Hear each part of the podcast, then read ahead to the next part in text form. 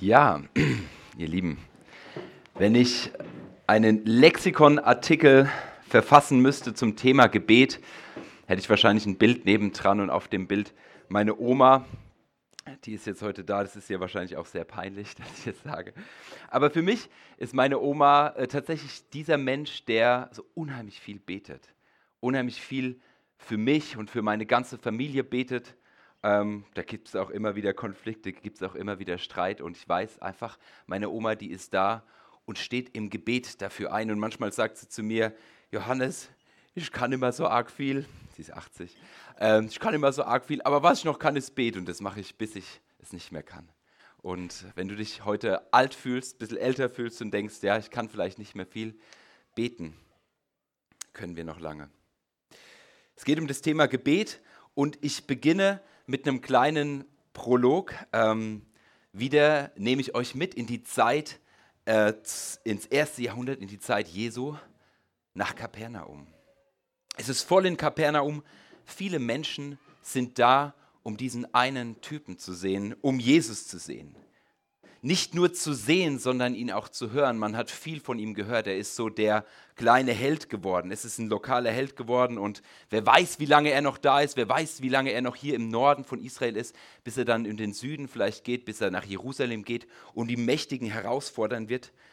Und er ist in einem Haus und dieses Haus ist gestopft voll. Ich will mir gar nicht vorstellen, wie es in diesem Haus ist gerochen haben muss. Aber Jesus war in der Mitte gesessen und Jesus hat gelehrt und alle sind zu ihm geströmt und alle wollten wissen, wie er ist, wollten ihn hören, weil er hat gepredigt mit Vollmacht.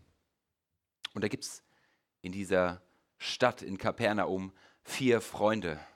Vier Freunde eines Gelähmten. Ja, sie haben einen fünften Freund und der ist gelähmt von Geburt an. Die Bibel sagt uns nicht genau warum, aber sie wollen diesen fünften Freund zu Jesus bringen ihm zu Füßen legen. Aber sie haben ein Problem, denn dieser Raum war gestopfte voll, da war kein Durchkommen mehr. Dann haben sie gedacht, was können wir machen? Und sie gehen rum, viele von euch kennen die Geschichte vielleicht, gehen rum um das Haus, gehen auf das Dach des Hauses und denken uns, da müssen wir durch. Wenn wir hier eine Tiefenbohrung machen, kommen wir direkt vor Jesus raus und Jesus predigt irgendetwas unten und dann auf einmal bröselt es vom Himmel herunter. Die Leute denken, wow, was für eine Performance. Und das Dach wird aufgedeckt, der Hausbesitzer wird sich gedacht haben, oh nein, nie wieder lade ich Jesus ein. Und dann kommt der Gelähmte an Stricken und Tauen runter direkt vor die Füße Jesus. Es muss ihm wahrscheinlich unheimlich peinlich gewesen sein. Seine vier Freunde müssen ihm peinlich gewesen sein, aber solche Freunde will man eigentlich haben. Freunde, die einen vor Jesus bringen. Und darum geht es heute. Ich benutze diese kleine Geschichte als eine Metapher. Die vier Freunde bringen ihren Freund, bringen den Gelehnten vor die Füße Jesu, vor Gott. Und es ist so auch so eine stehende Redewendung, so in Gemeinden oder in Kirchen, etwas vor Gott bringen, etwas Jesu vor die Füße legen. Und es bedeutet schlicht und einfach Gebet. Fürbitte beten. Es ist eine unheimlich schöne Redewendung und sie ist so unheimlich bildlich und sie passt zu diesem kleinen Prolog, zu dieser kleinen Vorgeschichte. Aber ich habe euch einen Bibeltext mitgebracht. Günther hat es schon so ein bisschen angerissen. Es geht um einen alttestamentlichen Text, der steht in ähm, Exodus 32. Wir haben den Text hier sogar. Ähm, und ich lese ihn euch vor. Der Herr sprach aber zu Mose, geh, steig hinab, denn dein Volk, das du aus Ägyptenland geführt hast, hat schändlich gehandelt. Sie sind schnell von dem Wege gewichen, den ich ihnen geboten habe. Sie haben ein gegossenes Kalb gemacht und haben es angebetet und ihm geopfert und gesagt, dies sind deine Götter, Israel, die dich aus Ägyptenland geführt haben. Und der Herr sprach zu Mose, ich habe dieses Volk gesehen und siehe, es ist ein halsstarriges Volk. Und nun lass mich, dass mein Zorn über sie entbrenne und sie verzehre. Dafür will ich dich, Mose, zum großen Volk machen. Mose wollte den Herrn, seinen Gott, besänftigen und sprach, ach Herr, warum will dein Zorn entbrennen über dein Volk, das du mit großer Kraft und starker Hand aus Ägyptenland geführt hast. Warum sollen die Ägypter sagen, er hat sie zu ihrem Unglück herausgeführt, dass, sie um, dass er sie umbrächte im Gebirge und vertilge sie von dem Erdboden? Kehre dich ab von deinem glühenden Zorn und lass dich des Unheils gereuen, das du über dein Volk bringen willst. Gedenke an deine Knechte Abraham, Isaak und Israel, also Jakob, denen du bei dir selbst geschworen und verhießen hast, ich will eure Nachkommen mehren wie die Sterne am Himmel. Und dies ganze Land, das ich verhießen habe, will ich euren Nachkommen geben, und sie sollen es in Besitz für ewig nehmen. Da gereute den Herrn das Unheil, das er seinem Volk angedroht hatte. Was für eine interessante Geschichte. Ich werde euch heute diesen Text auslegen. Und zunächst zur Auslegung will ich euch ein paar Hintergründe nennen, um diesen Text zu verstehen. Ihr müsst wissen, das Volk Israel, das ist das auserwählte Volk. Das auserwählte Volk. Gott, der Schöpfer des Himmels und der Erde, hat ein Volk auserwählt. Und jetzt wird man denken, so ist ganz schön unfair, oder? Also cool für das eine Volk, aber unfair für alle anderen Völker. Warum sind denn die nicht auserwählt? Und ähm, diese Auserwählung, die scheint uns heute fremd und ungerecht, aber sie macht total Sinn, wenn man das einmal versteht. Gott hat eine Familie auserwählt. Abraham, diese Familie, diese kleine Sippe. Und er gibt dieser Familie, diesem kleinen Stamm, eine Mission.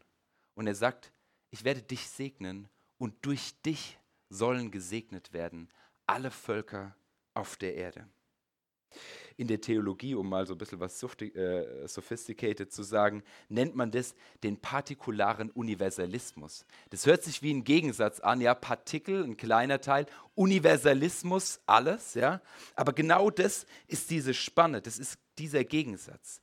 Partikular, ein Teil von etwas Größerem. Es ist so zu verstehen, Gott wähl, erwählt einen kleinen Teil der Menschheit, eine Familie, Abraham, eine kleine Sippe und durch diese Familie, durch diesen Partikel sozusagen, meint er das Ganze, will er die ganze Welt erlösen, will die ganze Menschheit retten und segnen. Und so auch durch uns, auch wenn wir nur wenige sind. Aber weiter in der Geschichte. Zunächst war dieses Volk nur eine kleine Sippe, aber sie wächst heran. Durch irgendwelche Umstände sind sie in Ägypten gewachsen und sie werden immer mehr und immer größer und irgendwann tatsächlich zu einer Bedrohung für den Pharao. Und dann war es nicht mehr, dass sie freiwillig in Ägypten waren. Nein, auf einmal waren sie Gefangene, waren Sklaven, mussten arbeiten für den König. Und die Geschichte fließt und plätschert so weiter und man hat den Eindruck, Gott hat sein Volk vergessen. 400 Jahre lang spricht Gott nicht zu seinem Volk. Und ich kann mir vorstellen, wie das vielleicht war für die Israeliten, die Gefangene und Knechte waren. Sie haben sich vielleicht mit ihrer Situation abgefunden. Fatalismus hat geherrscht und man hat gedacht, ja, es gab diesen Gott damals, ja, von unseren Vätern, aber das sind doch alles alte Mythen. Gibt es diesen Gott wirklich? Wird er wirklich nochmal sich zeigen können? Wird er wirklich nochmal uns retten können? Und Gott bricht das Schweigen. Nach 400 Jahren, ihr kennt die Geschichte wahrscheinlich, Mose, der Dornbusch, und Gott sagt, ich habe das Elend meines Volkes gesehen. Ja, Gott ist ein Gott, der sieht. Gott ist ein Gott, der die Unterdrückten sieht, der für sie ist, der ihr Befreier ist und der eine Gefahr für die Pharaonen dieser Welt ist. Und eine Gefahr sogar für uns, wenn wir andere Menschen unterdrücken. Gott ist für die Sklaven. Und so führt er dieses Sklavenvolk, so führt er Israel hinaus mit einem großen Wunder durch das, durch das Schilfmeer. Die Ägypter werden geschlagen, sie ertrinken im Roten Meer und auf der anderen Seite kommen die Israeliten raus und sind gerettet und sind happy und tanzen und es ist alles super, bis sie dann merken, ups, vor uns liegt ja eine riesige Wüste. Und nach diesem Wunder sind sie erstmal in der Wüste. Und sie wissen, der Weg ist lang und sie wissen, es ist auch einsam. Und dann ist es so, dass Gott mit seinem Volk wirklich ernst machen will. Er will einen Bund mit ihnen schließen. Es ist wie eine Hochzeit, wie eine Ehe. Und dieser Bundesschluss, das ist etwas total Krasses. und etwas Heiliges und irgendwie auch irgendwie etwas Schreckliches. Die Israeliten haben Angst. Sie haben Angst davor, Gott wirklich zu begegnen, dass er wirklich kommt und mit ihnen ernste Sache macht und schicken Mose vor. Und Mose geht auf diesen Berg, um mit Gott zu reden, um zu Gott zu gehen. Er geht sozusagen wie in ein Feuer und ist dort 40 Tage lang weg. Und die Israeliten sind am, am Fuß dieses Berges und fragen sich so langsam, was ist denn eigentlich mit Mose los? Wo ist er denn eigentlich? Ja? Und das Volk Israel hält es dann irgendwann nicht mehr aus und sagt, wir wissen nicht mehr, wo unser Anführer ist, der ist irgendwo da auf dem Berg, der brennt die ganze Zeit, der donnert's. Wir haben sowieso Angst vor diesem Gott, lass uns selbst einen Gott bauen. Wir haben das in Ägypten öfters gesehen, die haben sich doch auch so kleine Götzenbilder gebaut und sowas. Und dann begeht Israel diese Ursünde. Sie wurden gerade befreit, gerade wurden sie aus Ägypten befreit und sagen nun auf einmal, wir brauchen einen Gott, auf den wir uns verlassen können. Einen zum Sehen, einen zum Anfassen und sie bauen sich dieses Stierbildnis. Das heißt auch manchmal das Kalb, aber eigentlich wäre die richtige Übersetzung ein Stier. Und ein Stier steht fast in allen Kulturen immer für Macht, für Kraft, für Potenz, ja. Jemand, den man anfassen kann, einer, der uns sicher nach Israel führt. Den bauen sie sich zusammen. Und das Interessante ist, dass vorher gesagt wird, ja, Gott, das ist doch der, der euch aus Ägypten geführt hat. Und dann baut Aaron, Günther, du hast es vorhin schon erwähnt, baut dieses Stierbildnis zusammen und sagt zu den Israeliten, schaut mal her, das hier ist euer Gott, sind eure Götter, die euch herausgeführt haben aus Ägypten. Was für eine Schande für Gott. Ich kann mir vorstellen, wie aggressiv Gott gewesen sein muss. Ja? Und in diesem Moment, als sie gerade anfangen, dann um dieses goldene Kalb zu, zu tanzen, ja, mal was Cooles gebaut und rumtanzen und so weiter, kommt Mose vom Berg runter und ist stinksauer, zerschmettert die Gesetzestafeln und geht zurück auf den Berg. Und ja, da spielt diese Geschichte, diesen Dialog, den Mose mit Gott hat, diese interessante Unterredung. Und der Fokus dieser Geschichte liegt natürlich auf diesem einen Satz, der da so geschrieben wird, diese Ungerechtigkeit. Gott, der sein Volk herausgeführt hat ähm, und das Volk dreht sich um und sagt, nee, wir glauben an diese andere Götter, wir wollen irgend, irgendwann was Sicheres haben. Stell dir vor, es ist die Hochzeit deines Sohnes oder deiner Tochter, du hast ihn immer geliebt, du hast ihm viel mitgegeben, auch wenn er auf Abwägen waren, warst du immer für ihn da gewesen. Du bist der beste Papa, du bist die beste Mama, die man sich vorstellen kann. Dessen sich ist, ist sich dein Sohn auch bewusst. Und es hat das schon auch des Öfteren beteuert. Aber nun ist seine Hochzeit und es ist Zeit, um große Reden zu schwingen. Und so schwingt auch dein Sohn eines Danke, eine Dankesrede und spricht in dieser Dankesrede keine Silbe von dir, sondern von einer Person, die du noch nie gesehen hast und überschüttet sie mit ähm, mit, mit Dankungen, mit Ehrungen, die eigentlich dir zukommen sollten. Was für eine Schande. Wird es wahrscheinlich nie geben, so eine Situation, aber genau das ist das, was, was damals passiert ist. Gott hat sein Volk herausgeführt und sein Volk dreht sich um und betet etwas an, was sie selbst gebaut haben. Aber in diesem Text geht es um Gebet, weil dieses, dieser Text ist eigentlich ein einziges Gebet, ist eigentlich eine einzige Unterredung, die Mose mit Gott hat.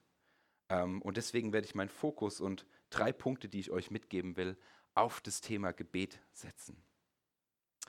Erstens, Gebet ist Ausdruck einer tiefen, tiefen Gottesbeziehung. Und es fällt uns sofort auf, wenn wir diesen Text uns angucken. Ich habe das auch versucht beim Vorlesen so ein bisschen ähm, zu betonen. Ganz am Anfang ähm, steht da, geh, steig hinab, denn dein Volk, das du aus Ägyptenland geführt hast, hat schändlich gehandelt. Eigentlich ist doch klar, dass Gott sein Volk aus Ägyptenland geführt hat. Aber da sagt Gott, wie so ein altes Ehepaar, oder ich weiß nicht, ob ihr euch schon mal so gestritten habt, so, dein Sohn hat das und das gemacht oder deine Tochter. Genau so ist es. Dieses ganze Gespräch kommt mir tatsächlich vor, als wäre Mose mit Gott sehr, sehr vertraut. Und Gott gibt es Mose zurück und sagt irgendwann, oh lass mich nun, dass mein Zorn über sie entbrenne und sie verzehre. Und dann spricht er auch, Mose wollte den Herrn, seinen Gott, besänftigen und sprach, ach Herr, warum will dein Zorn entbrennen über dein Volk, das du mit großer Kraft und starker Hand aus Ägyptenland geführt hast? Ihr merkt, das ist eine, ein Gespräch wie fast auf Augenhöhe. Es ist ein Gespräch, was von einer großen Intimität zeugt. Und im Laufe dieser Geschichte, im Laufe dieser Exodus-Geschichte wird es beschrieben, immer mal wieder mit so einer kleinen Randnotiz, dass Mose eine außerordentliche Beziehung zu Gott hatte. Eine Beziehung, der etwas Physisches mit ihm gemacht hat. Manchmal ist es beschrieben, dass er von diesem Berg runterkommt und glüht, sein Angesicht glüht. Später bauen sie ein Zelt der Begegnung, also ein, äh, ein Ort, wo man Gott begegnen kann, so wie dieser Gottesdienstsaal so etwa. Ja ein bisschen temporärer vielleicht. Und Mose geht dort rein und das Volk Israel beobachtet es, wenn er rauskommt, glüht sein Angesicht. Und im Fortlauf der Geschichte heißt es auch mal, der Herr aber redete mit Mose von Angesicht zu Angesicht, wie ein Mann mit seinem Freunde redet.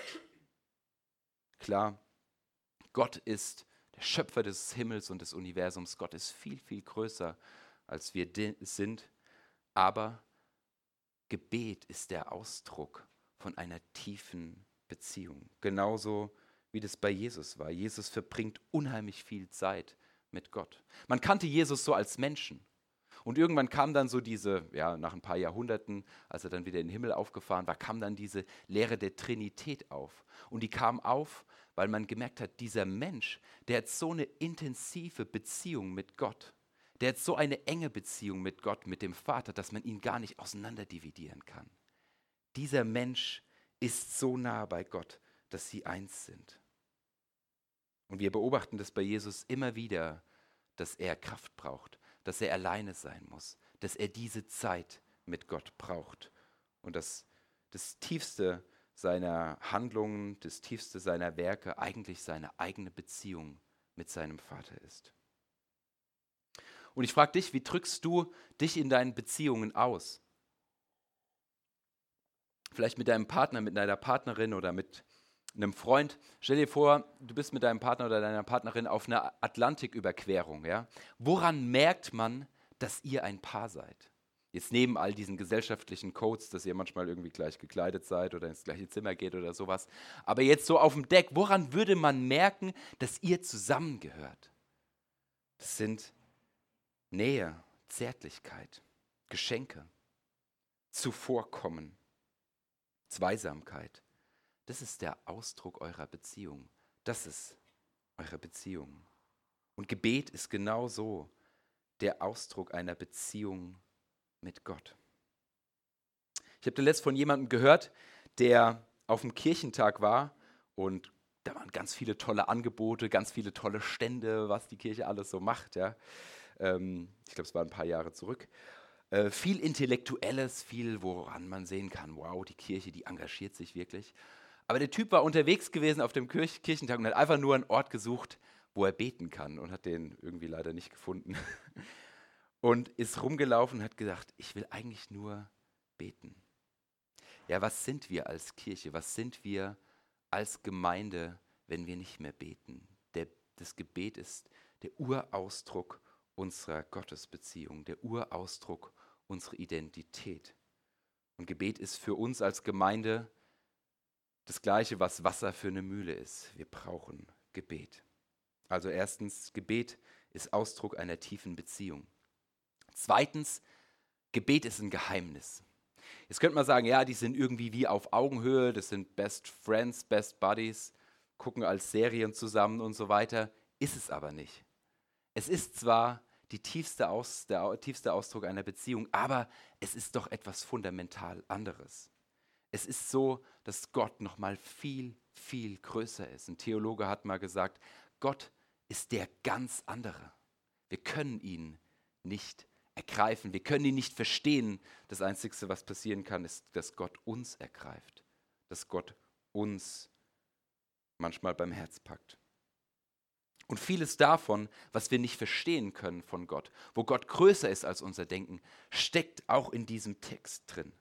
Da gibt es viele viele Anfragen. Und es macht den Text auch irgendwie komisch, aber auch ziemlich interessant. Warum gereut es Gott? Wir glauben doch eigentlich an einen allwissenden, einen allmächtigen Gott. Ein Gott, der immer Bescheid weiß, der sich nicht reizen lässt. Ja, du hast gesagt, es ist ein emotionaler Gott. Wieso soll es Gott gereuen? Am Ende steht, es gereut ihn, dass er sein Volk ähm, vertilgen wollte. Und er lässt sich überreden. Es erinnert mich an die Flutgeschichte, an die Ge Geschichte der, der Arche. Ja? Am Anfang sagt Gott, das Dichten und Trachten der Menschen ist böse von Jugend auf, deswegen will ich alle vernichten. Ja, und dann macht er es, irgendwie eine große Flut kommt, Abraham überlebt. Und am Ende sagt Gott, ja, das Dichten und Trachten der Menschen ist böse von Jugend auf, deswegen werde ich sie nie wieder vernichten.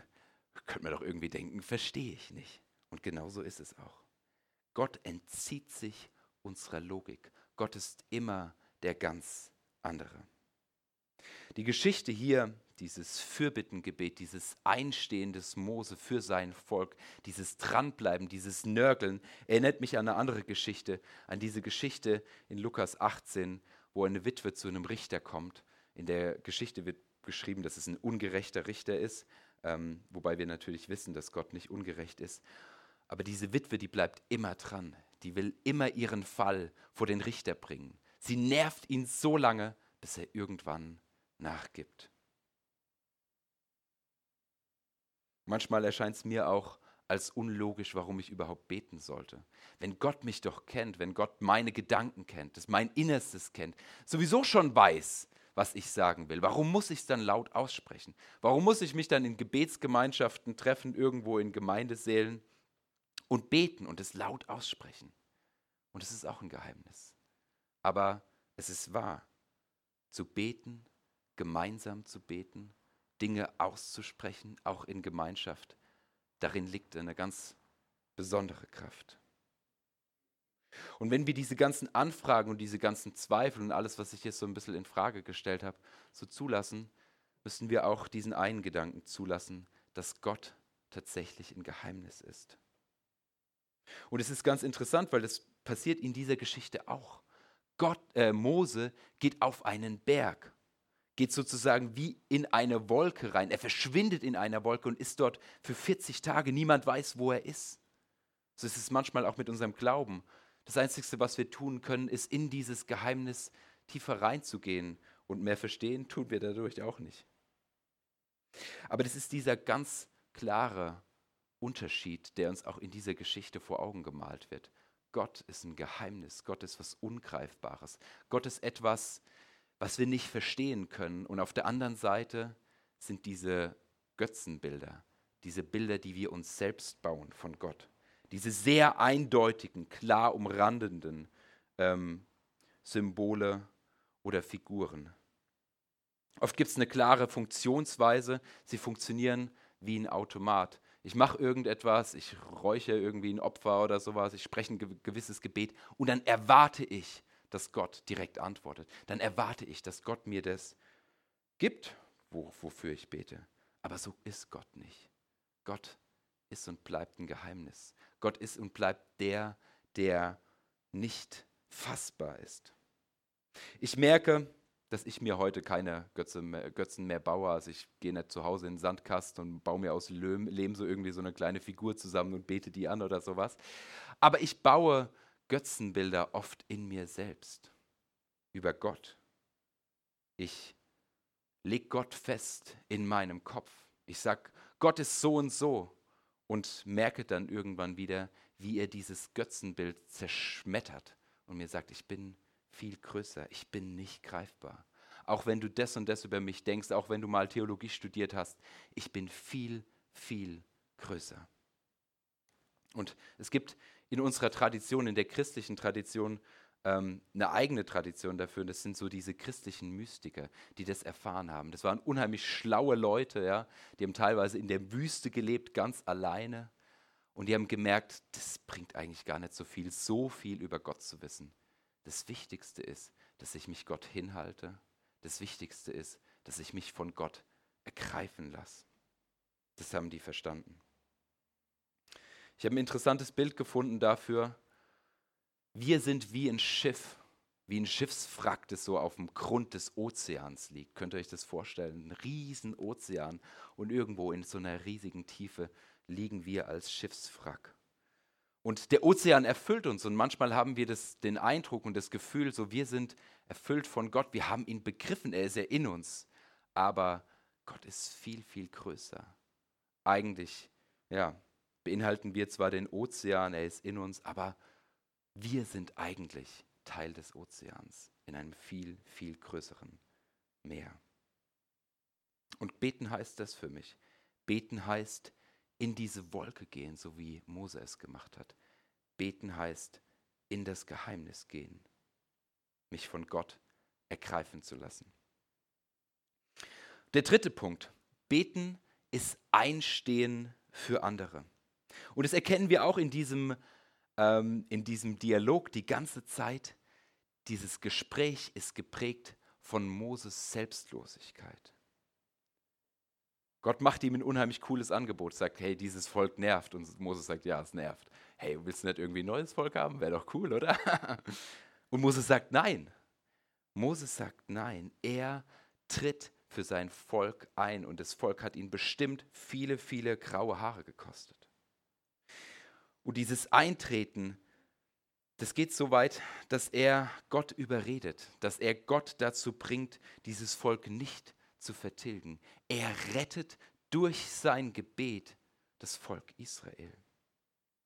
Es erinnert mich ein Stück weit an das Neue Testament, das hohe priesterliche Gebet von Jesus, wo Jesus vor Gott steht und auch für die Leute betet, für die Menschen betet, die ihm anvertraut sind. Es erinnert mich aber auch an eine andere Geschichte. Es erinnert mich an Dietrich Bonhoeffer. Ich weiß nicht, wer das von euch wusste, aber das ist ja so ein großer, großes Glaubensvorbild. Man kennt ihn aus verschiedenen Liedern. Ähm, es war ein genialer Theologe gewesen, ein genialer Geist, aber auch jemand, der das Heft des Handelns in die Hand genommen hat. Ich weiß nicht, wer das von euch weiß. Dietrich Bonhoeffer war Doppelagent gewesen und hat aktiv versucht, Adolf Hitler zu töten. Also war jemand, der aktiv dem System, den, den, äh, also dem Rat in die Speichen langen wollte. Ja? Und die Leute haben ihm gefragt, so, hey, Dietrich, du bist doch eigentlich Theologe. Wie kannst du ein Attentat auf jemanden planen? Wie kannst du einen Mord planen? Und es ist ganz interessant, was Dietrich Bonhoeffer gesagt hat. Er hat gesagt, ja, ich weiß, es ist nicht in Ordnung. Ich weiß, ich werde irgendwann vor meinem Gott stehen und er wird mich zur Rechenschaft ziehen und sagen so, warum tötest du ein geliebtes Kind von mir, einen Menschen, den ich geschaffen habe? Warum tust du das? Und er hat gesagt, es wäre ihm egal, was mit seinem e-, Seelenheil passieren würde. Es geht ihm nicht darum, dass er unbedingt in den Himmel kommt, sondern er weiß, wenn er das tut, wird Gott ihn zur Rechenschaft ziehen, aber er weiß auch, dass er für viele eine Befreiung gebracht hat. Er weiß, dass er vielen Menschen, die umkommen sollten, zur Freiheit ähm, geholfen hat. Und diese Selbstlosigkeit, dieses, es geht mir nicht um mein Seelenheil, sondern es geht mir um andere. Ich bete für andere. Das ist das Einstehen für andere. Und an, dieser, an diesem Punkt, in dieser Situation sind wir auch heute als Gemeinde. Ähm, Gemeinde auf Griechisch oder Kirche auf Griechisch heißt Ekklesia. Das heißt die herauf, Herausgerufenen. Und es ist etwas, was es damals in der damaligen Zeit schon gab, so in der griechischen Polis waren das die Menschen, die herausgerufen wurden, ja, die, keine Ahnung, besonders wichtigen, natürlich nur Männer damals, ja, ähm, kann man nichts machen. Die wurden herausgerufen und ähm, die sollten sich um die Belange der Stadt kümmern. Das waren die, die die Stadt steuern sollten, die für die Stadt eintreten sollen. Und dieser Begriff, als die neue Gemeinde, als die Christen sich formiert haben, haben sie diesen Begriff übernommen für sich und haben das so in diesem Selbstverständnis begriffen, wir sind die, die von Gott herausgerufen wurden. Nicht, weil wir besonders wären, nicht, weil wir die besonders Auserwählten werden, sondern wir sind die Auserwählten, um für andere einzutreten, um für andere einzustehen. Und das ist auch die Grundrichtung unseres Glaubens. Das ist die Grundrichtung des Mannes, der am Kreuz hing, für andere. Gott ist für mich, Gott ist für andere und es darf auch Ausdruck unseres Gebets sein. Deswegen Fürbittengebet. Lasst uns Ekklesia sein, lasst uns die Herausgerufenen sein, die, die für andere einstehen und sich selbst kein Deut besser fühlen als die andere, aber wissen, dass das ihr Grundauftrag ist für andere. Und es geht so weit bei Jesus in Matthäus 5, dass er sagt, liebt eure Feinde, bittet für die, die euch verfolgen, auf dass ihr Kinder eures Vaters im Himmel seid. Wir können im Gebet um Vergebung ringen. Wir können als Gemeinde diese Kraft der Vergebung spüren, wenn wir für unsere Feinde beten. Wir können sie vor Gott legen und damit ja nicht nur etwas in ihrem Leben verändern, sondern auch viel in unserem Herzen verändern. Das ist die Grundrichtung des Glaubens für den anderen.